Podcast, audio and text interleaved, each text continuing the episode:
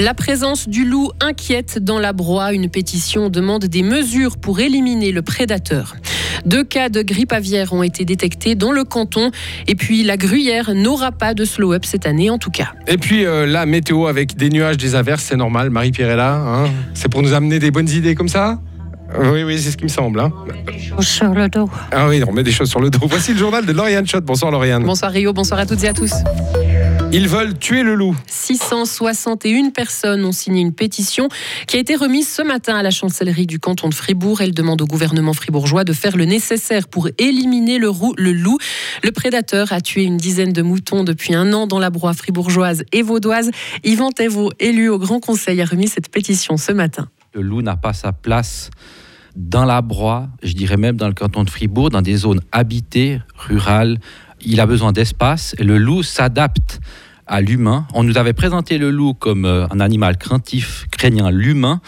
Même des biologistes euh, qui étaient pro-loup il y a 25 ans commencent à se poser des questions sur la problématique du loup, le développement du loup et les meutes, et que ça deviendrait et ça deviendra une problématique également pour les humains, mais le problème est déjà là pour les agriculteurs qui ont du bétail, qui ont des moutons, et il faut prendre les choses en main avant que ce soit trop tard. Et pour l'élu UDF, impossible d'envisager une cohabitation avec le loup. Mathieu Baldec est le vice-président du VVF Fribourg. Pour lui, il est possible de prendre d'autres mesures plutôt que de tuer le prédateur c'est compliqué de peut-être pouvoir protéger tous les, tous les troupeaux, mais s'il y a des attaques récurrentes près d'un éleveur, euh, là, c'est nécessaire. Donc, euh, on peut hausser euh, les grillages, mettre un parc grillagé, avoir des champs de protection.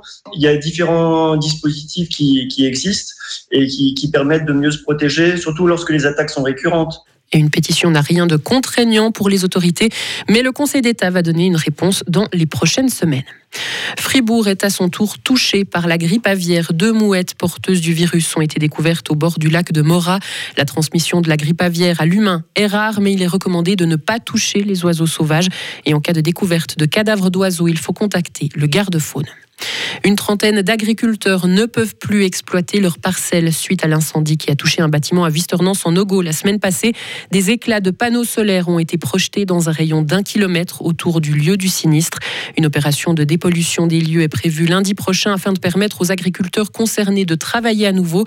La commune la commune de Giblou cherche des bénévoles pour aider à nettoyer les champs de ces débris. Les sportifs ne pourront pas faire le tour du lac de la Gruyère à la seule force de leur mollet cet été. Car le slow-up est annulé. Il la faute au manque de bénévoles. Il pointe du doigt aussi les autorités régionales. Il est devenu également problématique d'assurer la sécurité sur le parcours. Et côté Véronique Ebi, présidente du comité d'organisation. Quand le slow-up La Gruyère a, a débuté en 2004, eh bien, la situation n'était pas la même qu'aujourd'hui. Il n'y avait pas encore la H189, il n'y avait pas la maison Caillé et ces flots de touristes qui doivent avoir un accès garanti euh, sur le site de Breux. Et depuis lors, la situation a évolué et on n'est plus du tout sûr de pouvoir continuer à faire un parcours de slow-up autour du lac de la Gruyère en passant par euh, Breux notamment. C'est clair que c'est un gros coup dur pour la manifestation.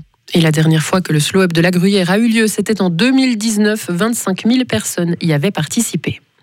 À Yverdon-les-Bains, quatre personnes sont décédées dans l'incendie d'une villa survenue ce matin suite à une explosion. Tous étaient membres de la même famille. Un enfant est toujours recherché. Pour l'instant, on ne connaît pas les causes du sinistre. Une enquête a été ouverte. La police lance aussi un appel à témoins. Enfin, la nouvelle politique agricole est presque sous toi. Le Conseil des États et le national suivent le Conseil fédéral. Ils souhaitent aider les agriculteurs à augmenter la valeur ajoutée de leurs produits sur le marché, mais aussi améliorer la sécurité sociale des familles paysannes. La gauche aurait voulu davantage de mesures en faveur du climat et de l'environnement, mais la droite est satisfaite du résultat. Jacques Nicolet, conseiller national UDC. Le projet reprend euh, un petit peu mieux les questions qu'on avait soulevées lorsqu'on a suspendu la discussion sur la politique agricole. Rappelons au passage qu'à ce moment-là, le projet du Conseil fédéral ne respectait pas le vote, notamment de la population de 2017 qui demandait un renforcement de la production alimentaire. Donc là, le projet qu'on a, c'est un projet qui est correct, qui tient compte euh, des nombreux acteurs, la filière agroalimentaire, de la fourche à la fourchette, qui tient compte également des intérêts des consommateurs. Et dans ce sens-là, je crois qu'il était judicieux de soutenir ce projet et puis de refuser un certain nombre de propositions qui nous ont été faites qui visaient à renforcer également euh, des mesures paysagères, des mesures environnementales qui, elles, ont déjà été intégrées dans le traitement de l'initiative qui visait justement de demander un train de réduction d'utilisation des produits phytosanitaires. Et le dossier repasse au Conseil des États pour régler quelques divergences.